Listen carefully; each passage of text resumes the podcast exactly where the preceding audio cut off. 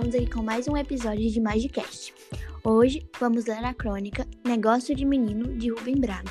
Fique agora com nossa leitora convidada, Maria Fernanda. Oi, gente! Então vamos ler a crônica, a crônica Negócio de Menino de Rubem Braga. Tem 10 anos, é filho de um amigo e nos encontramos na praia. Papai me disse que o senhor tem muito passarinho. Só tenho três. Tem coleira? Tem uma coleirinha. Virado? Virado. Muito velho?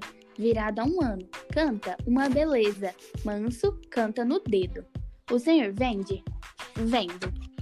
Quanto? Dez contos. Só tem coleira? Tem um melro e um curió. É melro mesmo ou é vira? Tamanho de uma grau. Deixa coçar a cabeça? Claro, come na mão. E o curió? É muito bom curió. Por quanto o senhor vende? 10 contos. Para você, 6 contos. Com a gaiola, sem a gaiola. E o melro? O melro eu não vendo.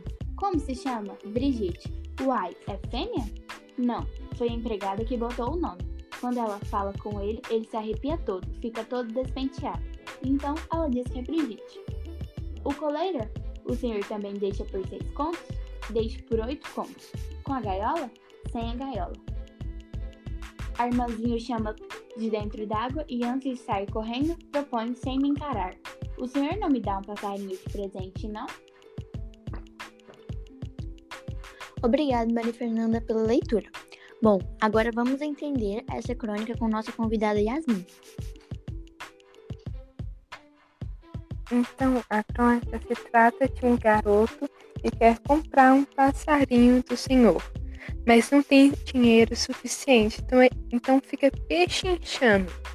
Nós podemos ver que o primeiro parágrafo tem função de apresentar o personagem e o local da conversa.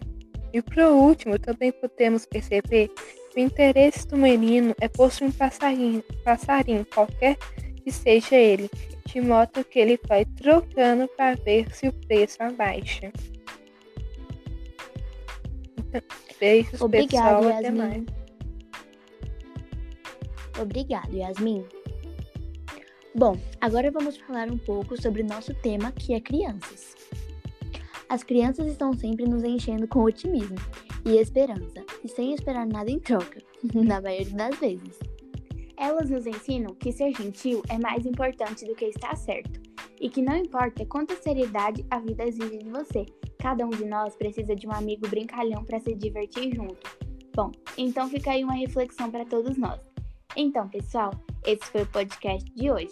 Espero que tenham gostado. Beijos! Beijos, até mais, gente!